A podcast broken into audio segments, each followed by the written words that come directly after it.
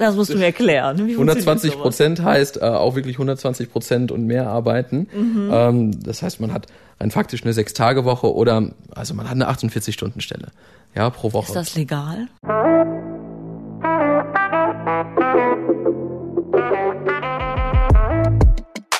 Hallo, wir sind Nadine Raber. Und Carolina Torres von Bento. Wir beide sprechen abwechselnd in unserem Podcast mit jungen Menschen über ihre Jobs, was ihnen wichtig ist und was sie antreibt. Und darum fragen wir, und was machst du so?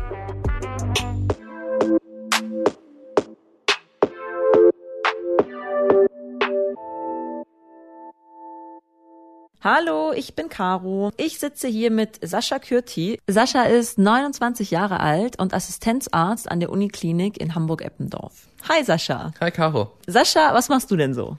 Ja, ich bin Frauenarzt hier in Hamburg an der Uniklinik, wie du gerade schon gesagt hast. Und ja, mein Hauptaufgabengebiet ist Frauen, die irgendwelche Probleme haben, ja, gesundheitlich. Und dass wir gucken, dass es ihnen besser geht. Wie reagieren denn die Leute, wenn du erzählst, dass du Gynäkologe bist?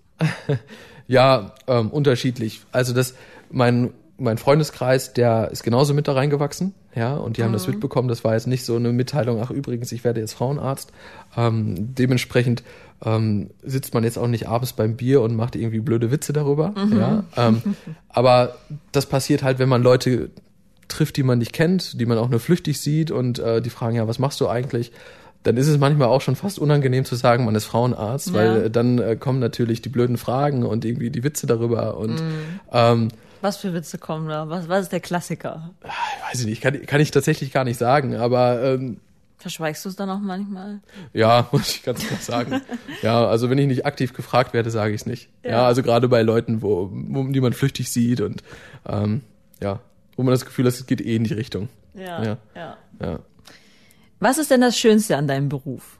Oh, da muss ich ganz klar sagen, die Menschen, also mit denen man zusammenarbeitet und die Frauen, die dann zu einem kommen, gerade die, die man auch öfter sieht, wo man auch die Geschichte mitbekommt ähm, und wo man auch manchmal den Eindruck hat, dass das, was man macht, wirklich hilft. Und ähm, das ist für mich das Schönste.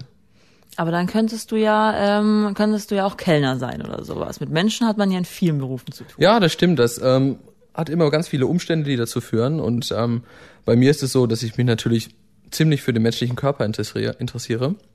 Und äh, das hat mich überhaupt zur Medizin geführt. Zu gucken, wie funktioniert der Körper, wie funktioniert das von den Organen her. Und letztendlich, während dem Studium, bin ich dann zu diesem Fachgebiet gekommen. Wie, wie kam es dazu? Ja, also eigentlich ähm, wollte ich immer Chirurg werden, ja, gerade weil mich diese Organe so interessiert haben. Im Anfang des Studiums hat man ziemlich viel Anatomie und ähm, da habe ich mir gedacht, das will ich eigentlich die ganze Zeit machen. Ich will mit meinen Händen arbeiten und ähm, will an den Organen arbeiten, sagen wir das mal so. Und ähm, eigentlich habe ich mir gedacht, wer kommt eigentlich auf die Idee, so ein Fachgebiet wie Gynäkologie zu machen oder Urologie? Am Anfang vom Studium ist das einfach nicht in meinem Kopf gegangen. Und dann hat mich mal ein ehemaliger leitender Oberarzt, der hat mal eine Vorlesung gehalten über angewandte Anatomie und hat da seine großen Operationen vorgestellt. Ja, das ist, sind Operationen über Eierstockkrebs.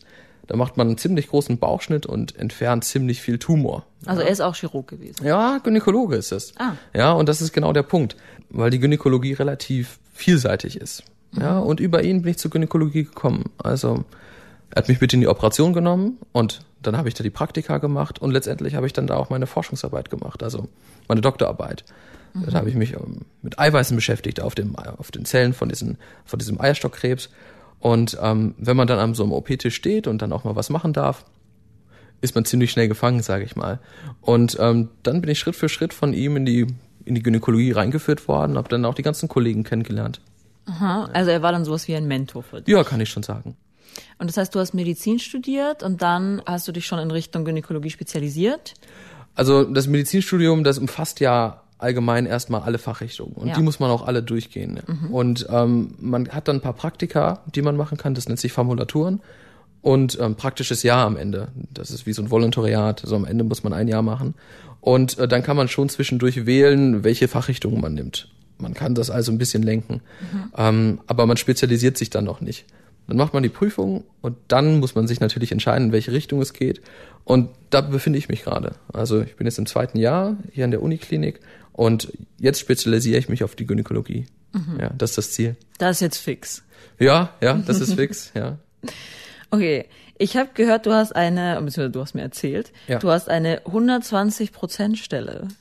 Stimmt, habe ich das erzählt? Das hast du mir ja, erzählt. ja, ähm, Das musst du mir erklären. Wie 120 funktioniert Prozent heißt äh, auch wirklich 120 Prozent und mehr arbeiten. Mhm. Ähm, das heißt, man hat rein faktisch eine Sechs-Tage-Woche oder also man hat eine 48-Stunden-Stelle.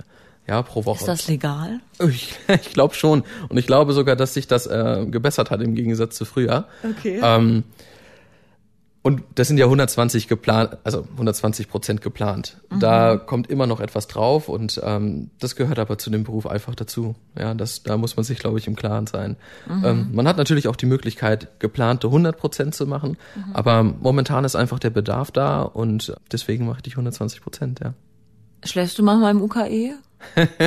Ähm, also nicht gewollt. Ja, manchmal hat man in den Nachtschichten Zeit, sich ein bisschen hinzulegen. Ja, Ja. das äh, kommt natürlich auf die Nachtschicht an, aber wahrscheinlich spielst du darauf an, dass ich im, im UKE lebe. Ja. Oder, ja. Also zumindest fragt mich das WLAN, äh, wenn ich nach Hause komme, ob ich dem WLAN vertrauen kann. äh, vielleicht kann ich damit ja. Say no more. Ja, Okay, also verbringst da schon sehr viel Zeit, aber das ist es nicht so, dass du auch mal, dass du tatsächlich da irgendwie pennst, weil es sich einfach lohnt, weil du da nein, so viel Zeit nein, verbringst. nein. Also ich wohne äh, relativ nahe am UKE und da lohnt es sich immer nach Hause zu gehen und immer die Okay. Klinik zu verlassen. Okay. Wo, wo bleibt dann noch Zeit fürs Privatleben? Ja, das muss man sich nehmen. Es ist so, dass sie wenig ist, ja, die Zeit, ganz klar, aber das ist ja auch bei vielen Berufen so. Da muss man einfach gucken, dass man sich mit den Freunden und der Familie irgendwie arrangiert und das klappt ganz gut, die stellen sich auf einen ein, Gott sei Dank. Ja? Ja. Also wie, das heißt, die muss man sich nehmen im Sinne von, du musst dann halt auch mal sagen, okay, ich gehe jetzt wirklich um 16 Uhr oder wie machst du das? Ja, mit 16 Uhr Punkt gehen ist das manchmal schwierig, aber äh, irgendwann muss man einfach einen Schluss finden, weil man immer irgendeine Arbeit findet, die noch gemacht werden muss. Und wenn es nicht anders geht, ist es klar, dann geht es nicht anders, aber einige Sachen sind auch verschieblich. Und gerade Sachen an der Uniklinik, die einfach zusätzlich dazukommen, wie Lehraufgaben, also Klausurerstellung oder, oder auch Forschung, das, was ich ja auch viel mache, dass das nicht sofort gemacht wird. Ja, also ich glaube, da muss man irgendwann sagen, okay, das reicht auch, das am anderen Tag zu machen. Und so, das meine ich damit, dass man sich die nehmen muss. Ja. Kannst du mal so einen klassischen Tagesablauf beschreiben bei dir? Ja, ähm, klar. Also es ist ja so, dass ich momentan relativ viel in der Brustsprechstunde war und deswegen ist das momentan mein Hauptaufgabengebiet gewesen. Und das ist so, 7.30 Uhr ist die Frühbesprechung. Wir besprechen, ob in der Nacht etwas passiert ist und wie es den Patienten vom Vortag geht, von den Operationen. Und dann geht jeder eigentlich in seine Spezialeinrichtung. Und bei der Mamasprechstunde ist das so, dass dann ab 8 Uhr es losgeht und die Patienten dann im Viertelstundentakt kommen. Dann ist es so, dass man mit ihnen die unterschiedlichen Diagnosen bespricht. Das heißt, sie kommen dahin, haben zuvor vielleicht eine Biopsie gehabt bei einem auffälligen Befund und dann ist es auch oft so, dass man denen eine Diagnose dann mitteilen muss, auch eine, auch eine schlechte Diagnose. Und das ist momentan mein Tagesgeschäft gewesen und das zieht sich dann den Tag über im ja, Viertelstundentakt ist es eigentlich geplant, aber je nach Diagnose dauert das natürlich länger. Und dann muss man mit in die Therapie planen, gucken, wie es weitergeht. Und irgendwann ist dann 16 Uhr oder 15.30 Uhr, dann geht's zur Übergabe, wenn man es schafft, bis dahin die Patienten abzuarbeiten. Weißt du noch, erinnerst du dich an das erste Mal, dass du jemandem eine schlechte Diagnose überbringen musstest? Ja, ja, klar. Ich glaube, das vergisst man nicht. Und ähm, ja, das fällt einem immer noch schwer, also mir zumindest. Und vor allem, wenn da Patienten gegenüber sitzen, die eigentlich genauso alt sind wie wir beide. Und das häuft sich in so einer Uniklinik natürlich mehr. Zumindest habe ich den Eindruck, als vielleicht woanders. Aber irgendwann hat man da trotzdem eine Routine drin, ja. Und da muss man auch eine gewisse Distanz haben. Hast du die? Ja, ich glaube, irgendwann muss man sich die erkämpfen. Ja. Ähm, aber bei den Patienten, die man vielleicht äh, länger kennt und dann doch Diagnosen kommen, die dann niederschmettern sind, dann ja, dann ist man trotzdem betroffen, ganz klar. Also das nicht mit nach Hause zu nehmen, das, das klappt noch nicht ganz. Klappt noch nicht so ganz. Ja, richtig. Das kommt bestimmt ja dann mit der Erfahrung auch, oder? Ja, wer weiß, vielleicht auch nie. Meinst du? Ja, ja, ich glaube, so eine gewisse Distanz ist immer ganz gut, aber gerade in dem Bereich ist es auch wichtig, mitzufühlen, aber nicht so, dass man, dass man nicht mehr professionell ist. Ich glaube, das sollte man nie ganz ablegen. Das heißt also, du arbeitest schon 120 Prozent und dann nimmst du auch noch ähm, was von der Arbeit mit nach Hause. Ja, emotional natürlich, ganz klar, und die Arbeit, die zusätzlich anfällt. Ja, das macht man zu Hause. Wie, wie schaffst du dir da so Inseln, die wirklich nur für dich sind? Ah ja, da spielt meine Frau und äh, meine Freundin einen ganz großen, einen großen Part. Ähm, Frau und Freundin? Frau und Freunde. Ach, Frau und Freund, okay. Nein. Okay. Und die Familie natürlich. Und ähm, dass man mit denen schöne Sachen macht und ähm, ja, sich dem Leben dann erfreut, ja, das, was man gerne macht. Und dann, dann nimmt man das auch nicht so ganz mit. Ja. Also gar nichts so Spezifisches. Nicht Ja, so nicht spezifisches, also jetzt irgendwie nicht Modellbau oder sowas oder also das nee. die Seele baumeln. Ja, tatsächlich, also um, äh, auch mal nichts zu tun. Das das ist momentan ziemlich ziemlich äh, großes Hobby von mir. ja, wenn die Möglichkeit da ist. Wenn die Möglichkeit da ist. Gehst du noch feiern? Hast du Ja. noch Zeit für solche Sachen? Klar, also ich gehe immer noch gern feiern. Ja. Ähm, aber das muss man sich, das muss man dann planen. Ja, das, das kann ich nicht mehr so ganz spontan machen. Aber wenn man das plant, und das meinte ich, dass die Freunde da, da auf ein Acht geben, dann kann man das natürlich machen. Hast du viele Freunde, die auch ähm, Ärzte sind? Also mein Hauptfreundeskreis sind Gott sei Dank keine Ärzte. Ja, auch meine Frau, Gott sei Dank nicht. Das sind alles Lehrer, Soldaten und, und Polizisten. Lehrer, Soldaten und Polizisten. Genau, genau, also eine ganz andere Kombi. Ja. Und da bin ich auch ganz glücklich, weil ähm, ich das Gefühl habe, wenn man dann mit, mit Kollegen oder mit, mit Freunden zusammensitzt, die, die ich auch vom Studium kenne, die, ähm, die auch Mediziner sind, dann irgendwann spricht man doch über Medizin. Das Mhm. lässt sich einfach nicht vermeiden. Und äh, da bin ich ganz glücklich, dass so mein Hauptfreundeskreis aus äh, anderen Personen besteht. Ja. ja. Warum bist du bereit, das alles in Kauf zu nehmen? Also diese, diese ganze Anstrengung, diese ganze Verantwortung, diese, also diesen riesigen Zeitaufwand oder diesen riesigen Platz, den der Beruf in deinem Leben einnimmt. Ja, sehr gute Frage, die man sich manchmal auch immer wieder selbst stellt. Und ähm, ja, es ist aber ganz einfach zu beantworten, weil es bleibt der schönste Beruf der Welt, finde ich. Also ich glaube, dass es ziemlich wenig Berufe gibt, in denen man die Chance hat, mit Menschen so zusammenzuarbeiten und wirklich auch zu helfen, dass es den Patienten, den Menschen besser geht. Und ähm, das erfüllt einen schon ziemlich. Und auf der anderen Seite ist es natürlich so, dass man ähm, auch eine gewisse Anerkennung dafür kriegt. Das gehört ganz klar mit dazu. Und ja, ich glaube, dass das Gesamtpaket dann stimmt. Und das ist so mit, mit vielen Sachen im Leben, was ist man bereit zu geben und was kriegt man dafür? Und ich glaube, dass das bei dem Beruf schon ziemlich gut ist. Ja. Als Assistenzarzt verdienst du da auch so viel, dass du, also dass du davon leben kannst gut? ja, ja, Ja? muss schon sagen, das Geld ist ganz gut, äh, gerade an der Uniklinik. Und auch wenn man 120 Prozent arbeitet, das äh, kriegt man dann, ähm, dann auch vergütet. Ja, ganz klar. Kannst du da so einen Richtwert geben? Äh, Ja, das geht nach Tabelle. Also das kann man relativ offen nachgucken. Und jedes Jahr kriegt man dann 100 Euro mehr, glaube ich. Also irgendwann lohnt sich das schon. Äh, Und Dienste kriegt man auch vergütet. Also man, man kann so gut leben, dass man sich in, in Hamburg eine Wohnung gut leisten kann. Und jetzt habe ich endlich mir ein Auto gekauft. Also äh, es geht. Ja, ja, also man kann sich nicht beschweren. Tab- Fall. Wenn ich es in der Tabelle nachschauen kann, kannst du es vielleicht auch sagen. Ja, ähm, also das sind das sind 3000 ähm, Eu- 3500 Euro mit einer 120 Prozent Stelle. Brutto. Ja, Brut, äh, netto. Netto. netto. Okay, gut. Ja, netto. Du hast aber auch schon gynäkologische Untersuchungen gemacht und sowas. oder? Ja, klar. Das ähm, das macht man natürlich relativ schnell. Am Anfang, wenn man auf Station ist, muss man das machen, um die um die postoperativen Ergebnisse zu checken. Und ähm, man ist ja dann relativ schnell allein in der Notaufnahme und ähm, bis dahin muss man das können. Und äh, da macht man das dann die ganze Zeit. Erinnerst du dich an, an die erste? Kannst du das mal erzählen, wie das war? Ähm, also man ist ja schon relativ oft als Student dabei, ja, und ähm, irgendwann kommt man dann zu der zu dem Punkt, wo man das wirklich alleine macht, nachdem äh, die Oberärztin vielleicht so mit daneben gestanden hat. Ich glaube, ich kann mich wirklich nicht an die erste erinnern. Also ich weiß nur, dass es natürlich aufregend ist, gerade wenn man dann alleine entscheiden muss, ob der Befund in Ordnung ist oder nicht, gerade wenn man in der Notaufnahme sitzt. Und das ist natürlich dann etwas, was einen ja ziemlich Respekt einflößt auch. Auf- Wenn man auf einmal da alleine sitzt und entscheiden muss, ob da etwas ist oder nicht. Die Situation als solche, das ist dann, das hat man vorher oft geübt. Ja, und äh, da, geht man auch relativ fachlich dran. Und klappt das dann auch wirklich so, das so objektiv zu sehen? Darum habe ich gerade nach dem ersten Mal gefragt, weil Äh, ganz klar nein. Also das Ja. ist was anderes am Modell. Ähm, da ist es so, dass man alles relativ schnell schnell sieht. Ja. Gerade ist es so, wenn man am Anfang äh, da sitzt, strahlt man ja auch eine gewisse Unsicherheit aus manchmal. Und ähm, dann ist es auch so, dass dass sich vielleicht die Patientinnen dann verkrampfen. Ja, das, die wenigsten gehen wir, äh, gerne zum Gynäkologen. Wenn man sich vorstellt, da sitzt vielleicht 65-jährige Frau mit einem Problem in der Notaufnahme und vorher sitzt ein 26-jähriger junger Mann, ja, das ist vielleicht so eine Kombination, gerade am Anfang, wo, wo man vielleicht nicht alles sieht. ist das nicht kurios, also als Hm? jemand, der diese Körperteile überhaupt nicht hat? Ähm, eigentlich nicht. Also denn ähm, ganzen Studium lernt man, wie der ganze Körper aufgebaut ist, ob Frau oder ob Mann. Und das meinte ich vorhin mit fachlich. wenn man so daran geht, ist es eigentlich gar nicht kurios. Ja. Hast du das Gefühl, dass gerade bei dir als Mann dann die Patientinnen eher ein bisschen Respekt haben? Oder sich vielleicht sogar unwohler fühlen? Ich glaube und äh, ich hoffe nein. Also es gibt einen, einfach zwei Typen von Patientinnen und einige sagen, sie gehen niemals zum Mann, ja, und gerade die, die fühlen sich natürlich unwohl, ganz klar. Ähm, die blocken dann aber auch eine Untersuchung ab, auch in der Notaufnahme.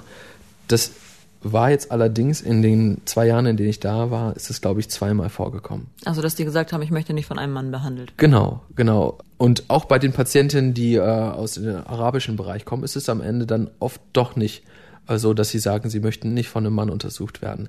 Wenn sie wirklich Probleme haben, wenn es vermeidbar ist und wenn es irgendwie möglich ist ähm, und die Patientinnen das wollen, dann versucht man natürlich dann eine Frau zu organisieren, wenn es anders nicht geht, bei, gerade bei den arabisch sprechenden, also im arabischen Raum kommenden Frauen. Aber ganz viele Patientinnen sagen auch, dass sie gerne zum Mann gehen, ja. Einige sagen, dass die behutsamer sind, das kann ich jetzt nicht beurteilen, ja.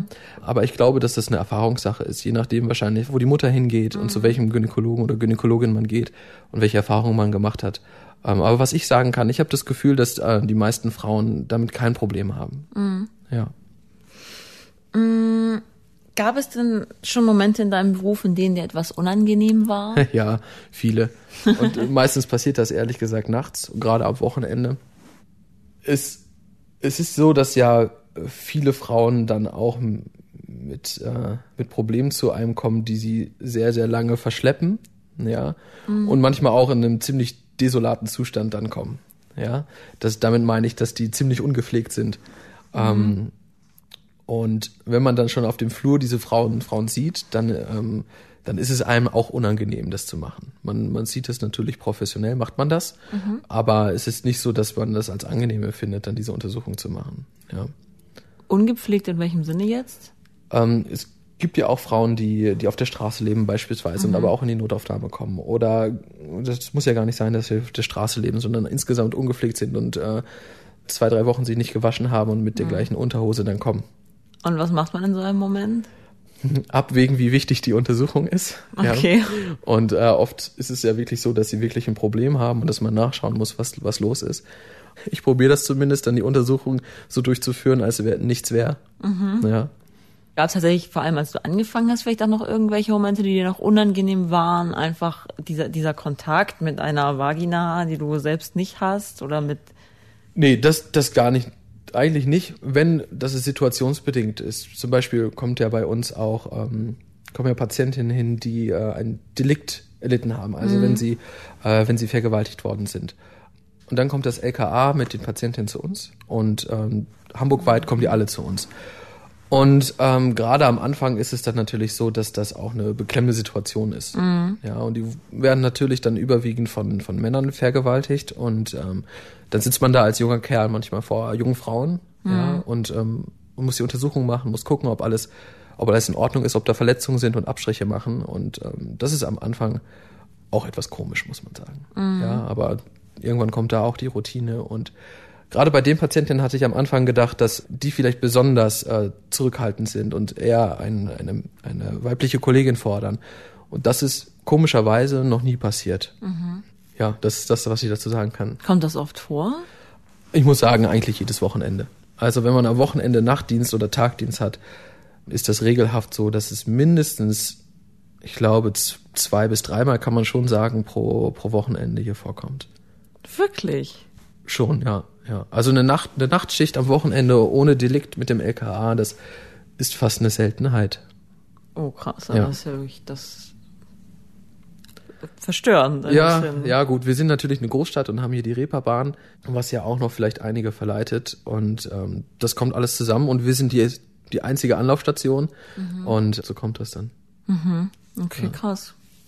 Also schleicht sich da auch dann irgendwann eine traurige Routine ein. Ja, muss man ganz klar sagen. Hat sich denn für Frauenärzte seit der MeToo-Debatte etwas verändert? Da muss ich sagen, zumindest ähm, bei mir ist das nicht angekommen äh, in der Klinik.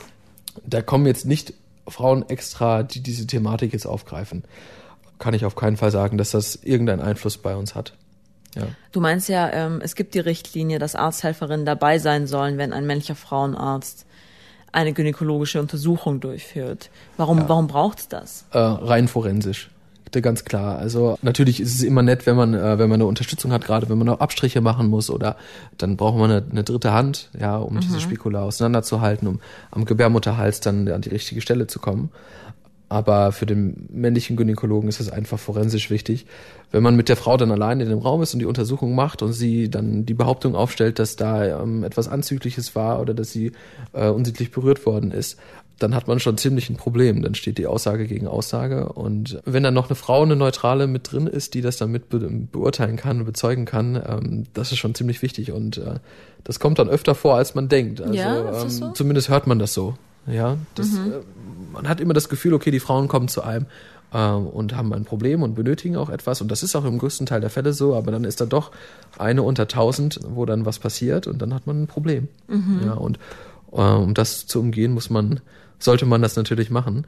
Dann ist es natürlich gerade in der Notaufnahme bei uns so, dass die Schwester, die für uns zuständig ist, die ist auch noch für die Psychiatrie und für einen gewissen Teil der internistischen Patienten ähm, zuständig. Und die kann nicht die ganze Zeit bei uns sein. Mhm. Das heißt, wenn man, wenn man eine Frau ist, kann man auch die, ähm, die ganzen Patientinnen alleine abarbeiten. Und äh, als Mann muss man sich irgendwie organisieren, dass die, die Schwester immer dazwischen kommen kann, mhm. zwischen den anderen Patientinnen. Und ähm, ja, das muss man einfach bedenken. Mhm. Ja. Es kommt ja, also es ist ja tatsächlich schon vorgekommen, dass da gab es auch mal diesen Fall ähm, von diesem Joachim K., der ja auch dann so Bilder von seiner Patientin gemacht hat und sowas. Mhm. Haben, haben Frauenärzte einen schlechten Ruf? Finde ich generell eigentlich nicht. Also das, glaube ich, sind auch Einzelfälle. Mhm. Und ich würde sagen, dass die Frauenärzte insgesamt eher einen guten Ruf haben. Also als junger Mann hat man ja eigentlich zu einem dem weiblichen Geschlechtsteil erstmal eher weniger eine berufliche ja, genau. ähm, Beziehung, sage ich mal. Ist das was, das wachsen muss oder das wirst du ja wahrscheinlich oft gefragt, so diese auf der einen Seite eine sexuelle Komponente ja. und dann eben die berufliche Komponente. Wie vereinbart man das? Ja, das ist auch etwas, wo man sagen muss, dass das professionell laufen muss. Also das ist, man lernt die Untersuchungen, man lernt die äh, Diagnosen und die ganzen Erkrankungsbilder und so geht man auch daran. Und das berufliche und private ist dann schon ein Unterschied, muss man sagen. Und ob das jetzt, wenn man in aller Fachrichtung geht, und es gibt ja auch, wenn man in Urologie geht, da ist es genau andersrum. Ich glaube, dass man da, dass man da unbedingt trennen muss. Mhm. weil es sonst wirklich zu Problemen kommt. Mhm. Und man muss dazu sagen, es ist ja so, viele Patientinnen sind ja eher über 60. Es wird die, die Bevölkerung wird immer älter. Und äh, gerade am Anfang ist es ja so, dass man dann wirklich kranke, kranke Befunde sieht. Und äh, die betrachtet man dann einfach ähm, mit einem anderen Blick. Mhm. Ja. Also fällt es denn so leichter zu trennen, weil das man trennen muss? Ja. Ist klar, die Frage ist, fällt es leicht, das zu trennen? Ähm, am Anfang natürlich nicht, mhm. ja. Ähm, und mit im Verlauf ist es so, dass man durch die Routine immer mehr, ähm, dass es immer, immer leichter fällt, das zu trennen, ganz klar. Aber das ist anders als ähm, die anderen Sachen, die wir gerade besprochen hatten. Also das ist etwas, was von Anfang an schon ziemlich klar zu trennen ist. Mhm. Du bist verheiratet. Stimmt, ja. Und seit wann? Ah, fiese Frage. äh, nein, ich bin äh, seit, äh, seit diesem Jahr, 19. Mai. Ja. Glückwunsch. Danke. Ja. und das heißt, du hattest quasi deine Freundin schon, als du beschlossen hast, in die Gynäkologie zu gehen? Ah, wir sind schon ziemlich lange zusammen, eigentlich schon ähm, vor Beginn des Studiums. Ah ähm, ja. Und ähm, ja, ehemalige ähm, Schulkameradin von mir. Und eigentlich ähm, während der Zeit des Studiums war sie in der Heimat und ich war hier in Hamburg. Wir haben also viereinhalb Jahre eine Fernbeziehung geführt, bis sie dann hier hingekommen ist. Mhm. Ja, das, um die Frage zu beantworten, ja, ich hatte sie, die Freundin, meine Frau, bevor, bevor ich mich dafür entschieden hatte, ja. Mhm. ja. Und ähm, wie, wie, wie, fand, wie findet sie das? Wie ist das? ja, das wird sie auch immer oft gefragt und äh, da muss ich sagen, ist sie eigentlich auch ganz cool, weil sie das ähnlich sieht, wie ich das vorhin beschrieben habe. Also das sind einfach zwei, ähm, zwei Welten und es ist einmal die fachliche und einmal die, einmal die, die private Welt. Und äh, sie ist ja mit mir da auch mit reingewachsen, also bevor ich noch überhaupt einen Studienplatz bekommen habe. Und durch das ganze Studium hat sie ja den Weg mitgemacht und gesehen, wie das alles funktioniert und wie ich mich langsam Richtung Frauenheilkunde dann entwickelt habe. Und aus dem Grund, glaube ich, kann sie das alles ganz gut mittragen. Mhm. Ja. War, das, war das nie ein Thema? Ja, doch, also schon, äh, ganz Inwiefern? klar. Es ist natürlich so, dass man jetzt nur mit Frauen zu tun hat und überwiegend dann intime Bereiche ähm, dann untersucht. Klar bespricht man das auch, aber am Ende sieht sie das genauso wie ich. Mhm. Ja, dass da immer, dass es da Unterschiede gibt zwischen, zwischen dem Beruf und dem Privaten. Mhm. Ja. Also ihr könnt das auseinanderklamüsern. Ja, Gott sei Dank. Wird auch mal so unterstellt, dass man äh, in sexuellen Dingen womöglich im Vorteil ist, wenn man sich mit der Anatomie der Frau so gut auskennt. Äh, ich glaube nicht. Also das hat mir zumindest noch niemand unterstellt. Nein? ja. Nee. Würdest du sagen, dass man da im Vorteil ist, wenn man sich so auskennt und so viel sich damit beschäftigt? Also, das ist, das sind wieder zwei Sachen, finde ich. Also, wenn man, wenn man genau weiß, wo sich die, äh, die Strukturen befinden, ist das wichtig, um zu wissen, äh, in welche Richtung, Richtung geht es bei den Diagnosen und bei der Therapie. Aber ich glaube, dass das im Privaten dann, ähm, dann noch etwas anderes ist. Ich glaube, das muss man wirklich trennen. Wenn man viel anfängt darüber nachzudenken, dann ist genau das, was äh, privat wichtig ist, intim, glaube ich, gar nicht mehr so im Vordergrund. Wie meinst du das? Ja, wenn man weiß, wo die ganzen Strukturen sind und man äh, jetzt nachdenkt, wie, wie macht man jetzt die Sachen, um vielleicht einen Vorteil davon zu haben. Ich glaube, dass das ein Fehler ist. Ja, ich glaube, dass man genau das nicht machen sollte. Und deswegen finde ich, ist es kein Vorteil, wenn man genau weiß, wie alles aufgebaut ist. Ja, ich glaube, dass das zwei verschiedene Sachen sind. Aber passiert das nicht manchmal, dass man dann auch im Privatleben, ich meine, man arbeitet mit Frauen und dann hat man da auch eine Frau zu Hause, dass man die dann, das also, Ja, wenn, wenn was ist, wenn sie sagt, okay, guck mal hier an der, an der Brust habe ich was getastet, ist das irgendwas. Klar, dann, dann äh, ist das natürlich wichtig und guckt man auch. Ja. Ähm, aber alle andere Belange sind da, glaube ich, außen vor. das passiert jetzt nicht, dass, dass man da aus Versehen die Frau mit äh, einer Patientin verwechselt, während man Nee, da nee. intim ist oder so. Nee, das passiert nicht. Das, Das passiert, passiert nicht. Was ist denn für dich Erfolg? Also, am Anfang vom, von, äh, vom Studium hätte ich vielleicht gesagt, Erfolg ist, wenn man ähm, Klinikdirektor ist von, von der Uniklinik. Ja, und das ist es sicherlich auch. Und das äh, ist auch wirklich ein erstrebenswertes Ziel. Aber ich denke, da gehört jetzt viel mehr dazu. Und damit meine ich, wenn man noch das berufliche und das private Umfeld hinzunimmt. Also wenn, wenn man alles in Einklang bringen kann, was manchmal schwierig ist. Wenn man sich Zeit nehmen kann für die Familie und, und den Beruf und ähm, das machen kann, was man mag. Und ähm, das ist Gott sei Dank bei mir momentan der Fall. Was, was möchtest du denn erreichen beruflich? Also ganz am Anfang war ja mein Ziel, immer zu operieren. Und das ist es immer noch. Ja, also das wäre schön, wenn ich irgendwann an den Punkt kommen würde, wo ich äh, die einige Operationen dann gut durchführen kann. Das ist, glaube ich, momentan eins meiner Hauptziele. Ja, dass man irgendwann vielleicht Oberarzt wird und dann muss man sehen, was kommt. Ja. Und das mit der Familie in Einklang zu kriegen. Ja, irgendwann Kinder zu haben.